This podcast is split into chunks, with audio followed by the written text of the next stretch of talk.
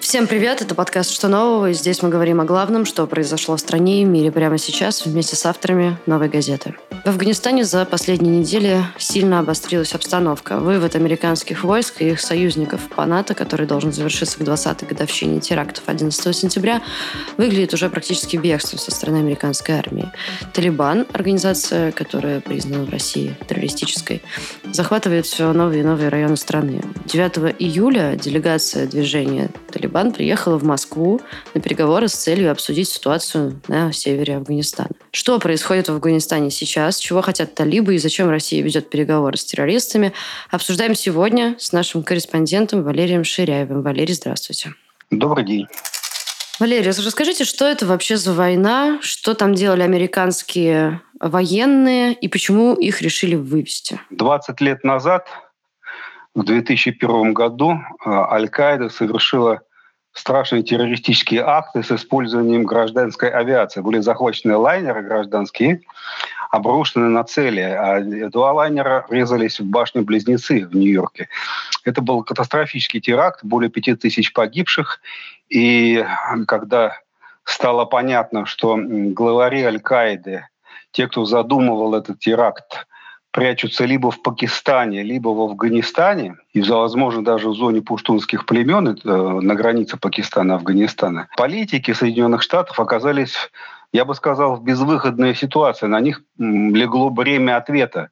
То есть э, они вынуждены были э, как-то планировать свой ответ, что они э, ответят на этот теракт. И они приняли решение оккупировать Афганистан в ответ. И таким образом попытаться сузить базу террористического движения, социальную базу. Ну, считалось, что Афганистан — это такой вот рассадник терроризма. Вот. Потом, правда, сильно изменились взгляды на эту э, проблему. Но, тем не менее, они довольно быстро оккупировали Афганистан без особого сопротивления. И 20 лет они пытались бороться э, с местными противниками. Это в основном пуштунские племена, объединенные э, движением «Талибан», религиозным, фундаменталистским, которое использует в том числе террористические методы. Вот. Это движение охватывает практически все племенные союзы пуштунов на территории Пакистана и Афганистана. Значит, границы для них не существуют государственные. Между Пакистаном и Афганистаном они границы не знают. Они э, занимаются отгонно-кочевым скотоводством, лето и зима у них проходят в разных местах, то в Пакистане, то в Афганистане. Ну, конечно, есть районы традиционного расселения, но тем не менее, я просто хочу сказать, что эти горные районы, вот, э, западный, северо-западный э, Пакистан и э, юго-восточный Афганистан, это по сути своей такая э, постоянно существующая вещь в себе, с которой впервые столкнулись англичане в XIX веке. Первая попытка захватить Афганистан и преодолеть вот эту зону была предпринята великой державой в середине XIX века. Великобритания, будучи грандиозной колониальной державой с населением 400 миллионов человек, над э, территориями, которые никогда не заходило солнце, предприняли две вооруженных интервенции в Афганистан ну, с целью завоевания. Обе они кончились фиаско. Значит, от одной из э, этих экспедиций из 10 тысячного корпуса в живых остался один единственный майор медицинской службы. Почему его оставили в живых, этого англичанина? Потому что он лечил афганцев, лечил талибов, не талибов, извините, лечил пуштунов, вот, а, и они его оставили живых, отпустили в Освояси. Этот человек и стал прообразом знаменитого доктора Ватсона, а, помощника Шерлока Холмса. Вот. Потом на зуб этот Афганистан попробовали советские войска, 40-я армия в течение 10 лет пыталась утвердить там свои порядки, не свои порядки, а пыталась построить с помощью местных союзников в Афганистане советский вариант социализма – потерпела полное фиаско. И теперь точно так же Соединенные Штаты пытались в течение 20 лет строить там какой-то приемлемый для них более или менее режим демократический. Вот, и потерпели тоже полное фиаско. Вообще идеи э, добра, справедливости и свободы, демократических выборов, вот, идеи либеральные, они все-таки слишком абстрактные, чтобы увлечь за собой дикие кочевые пуштунские племена. Вот так. Э, в конце концов, это э, было принято решение выходить из Афганистана. Они потеряли там 2,5 тысячи человек. Могли бы никого не терять вообще-то. Все бы были живы. Этот выход планируется уже более пяти лет. Это не спонтанное решение. Два года назад они с Талибаном заключили в Дохе, столице Эмиратов, соглашение. Там есть секретные протоколы на 200 страниц, которые никто не знает, что там в этих протоколах. И это э, соглашение сейчас выполняется. Американцы выходят из Афганистана. Вот так это выглядит. Это полная фиаско на самом деле. Третья по счету э, за историю Афганистана. Почему именно Афганистан стал такой территорией, за которую Советский Союз и американцы там сражались? Советский Союз по своим причинам, он испугался, что а, американцы будут использовать эту территорию в своих интересах, что ну, убедят афганское правительство выступить против Советского Союза. Очень странное э, решение было советское. Против выступало все востоковедение советское, все сообщество востоковедов во главе, кстати говоря, с нашим ведущим востоковедом, академиком Примаковым, который в дальнейшем стал нашим премьер-министром уже новой России. Да? И это мнение было известно всем. И даже внутри Политбюро Советского были большие, серьезные очень разногласия. Первоначально против были в первую очередь военные. Вот. Но потом в ходе дискуссии все-таки чаша весов склонилась в пользу э, решения о вводе войск в Афганистан. Но э, это, по мнению советских э, лидеров, советского политбюро, у нас же было в Советском Союзе коллективное управление, не единоличное, а коллективное. Там решения принимались с помощью голосования, и никакого диктатора, автократа типа Путина тогда не было. Вот, хотя это было тоталитарное коммунистическое государство. И вот это вот политбюро голосованием приняло решение ввести войска в Афганистан с тем, чтобы помочь местным социалистам, ну, к аналогу коммунистической партии Афганистана, против которой была развернута фактически уже партизанская война по всему Афганистану. В процессе этой войны, э, потом, когда наши войска туда были введены, и, шли, и война шла 10 лет, количество войск было доведено до 115 тысяч. Это 40-я армия, так называемая. Это все равно не помогло. Советский Союз потерял там почти 15 тысяч человек убитыми. Самое главное, что когда стало понятно, что весь, э, так сказать, э, Запад вместе с Китаем решили дать Советскому Союзу отпор в Афганистане, они э, стали размышлять, на что же сделать ставку, кто будет воевать с Советским Союзом. И они сделали ставку на радикальные исламские движения. А на Афганистан, на эти радикальные исламские движения, на их лагеря на территории Пакистана, которые существовали, обрушился просто золотой дождь дотаций, оружия, медикаментов, советников, э, специально выращенных для этого. Просто невероятное количество оружия. И самых современных вооружений, самых современных, каких только можно себе представить. И эти радикальные исламские группы э, неожиданно очень усилились. Раньше, до советского вторжения, этого не было. То есть вот советских войск в Афганистан и война советской 40-й э, армии на территории Афганистана, десятилетняя, породили, по сути своей, вот этого монстра, именно сама война, Соединенные Штаты и их союзников, союзники в ходе этой войны породили этого монстра, исламский фундаментализм. Именно оттуда берет начало все из э, советского вторжения в Афганистан. Да, потому что своим союзникам, основным своим, своей ударной силой в Афганистане э, Соединенные Штаты и НАТО сделали исламских фундаменталистов. Потом, когда война закончилась, 40-я э, армия вышла из Афганистана, фундаменталисты остались. И что дальше делать? Американцы вроде как про них забыли, а они их идеи приобрели мессианский характер. Они решили распространить свои идеи на весь мир и искали противника. Они его нашли в лице Соединенных Штатов. Отсюда и теракты против Соединенных Штатов, те самые страшные э, в, 11, э, в 2001 году, которые организовала Аль-Каида. Таким образом, Соединенные Штаты получили удар от своих же детей, если так можно выразиться, которых они вырастили, своих инструментов, лучше, наверное, так будет сказать, своих инструментов, которые они вырастили для борьбы с Советским Союзом, который потом исчез. А инструменты остались и приобрели самостоятельное значение. Они приобрели свою собственную волю, и она казалась совсем не той, что понравится цивилизованному миру. Ни Россия современная, ни страны НАТО, ни, ни Китай, никто не в восторге от того, что в Афганистане к власти в ближайшее время, скорее всего, придут талибы. Это их второй уже заход на власть. В 2001 году их э, выбили из Кабула американцы, когда оккупировали Афганистан. И вот через 20 лет Афганистан возвращается ровно к тому же положению, в каком он был 20 лет назад, в 2001 году. Вот ровно к тому же. Ничего не изменилось, ничего не достигнуто, никаких целей. Все. Опять все по новой.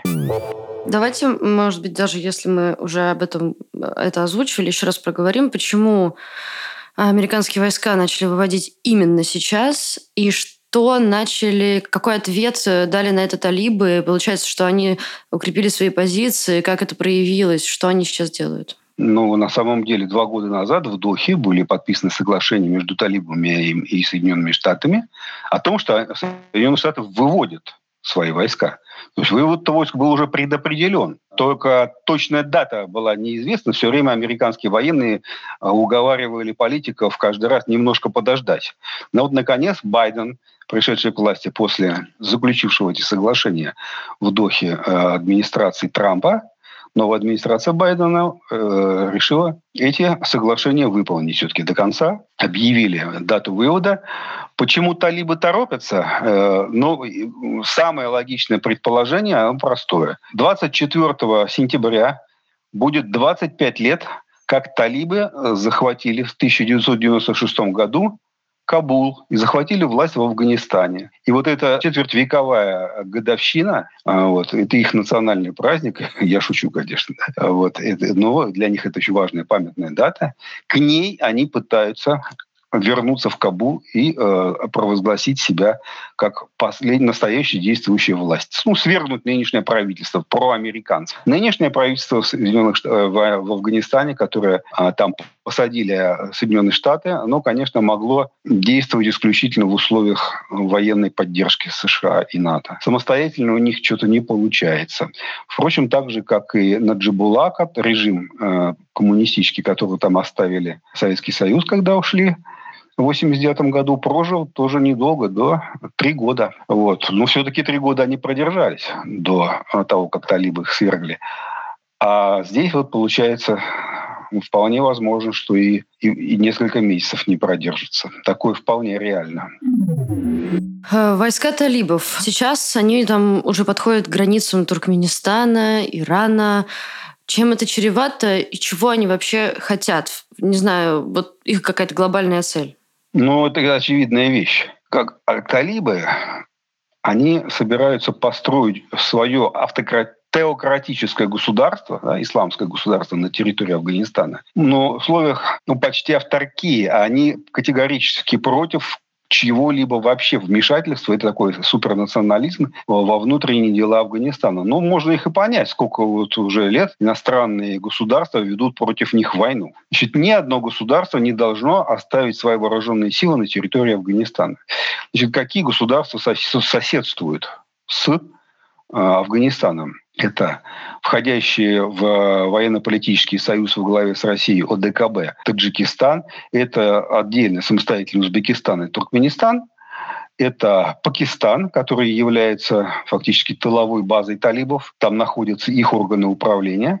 И оттуда они ничего не боятся. И Иран, который, в общем, с талибами не дружит. И таким образом, перед тем, как захватывать столицу и главные провинциальные центры, необходимо отрезать возможность военной помощи оппозиции талибам, то есть военной помощи тем отрядам, которые захотят выступить против талибов, со стороны иностранных государств. Для этого необходимо перекрыть границу. И они резкими и решительными ударами захватили пограничные переходы на границе с Пакистаном, это уже в последнюю очередь, а перед этим полностью всю границу перекрыли практически. 903 километра границы с Таджикистаном, граница, потом граница с Узбекистаном, с Туркменией, граница с, э, со стороны Герата, граница с Ираном тоже блокирована талибами. Э, сейчас по всему внешнему периметру талибы контролируют границу, не позволят никому выйти и войти, не позволят э, иммиграции бежать из э, Афганистана по э, сухопутной границе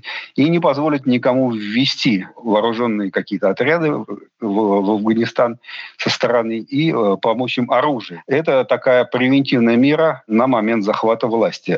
Все самые важные провинциальные центры окружены, но они ждут какого-то, в общем, единого сигнала. Центральное правительство контролирует Кабул и провинции вокруг Кабула. Считается, что в ближайшее время они должны захватить центральный логистический центр в провинции Вардак, это на запад от Кабула. Да. Вот. Э, ну, это основные склады. Ну, вот если они это сделают, то это будет большая беда для афганской армии, вот, нынешнего правительства. Вот поэтому, скажем, блокировка границ, вот это и есть главная цель создания условий для атаки на столицу столицу, на Кабул. А если сравнивать э, каким-то образом а, талибов и ИГИЛ, в чем разница, есть ли какие-то отличия, особенности? Да, отличия серьезные. Талибы – это э, тоже фундаменталисты, но они в большей степени, э, да почти полностью замкнуты на своих внутри афганских делах. Они заставят, конечно же, весь э, Афганистан ходить в паранже, выполнять их все религиозные предписания, установить такой террор шариата, как я его называю для себя, но при этом они не склонны к э, экспансии э, за счет э, сопредельных государств. Никаких планов отторжения какой-то территории у соседей и так далее у них нет. Они все-таки сосредоточены на своей внутренней жизни. ИГИЛ и Исламское государство Харасан, которое там и его отделение находится, и Аль-Каида, эти два, а, две террористические организации, они носят мессианский характер. То есть их задача распространить свои идеи как можно, на как можно большую территорию, э, собрать как можно большее количество сторонников, по всему миру, э, террористические методы.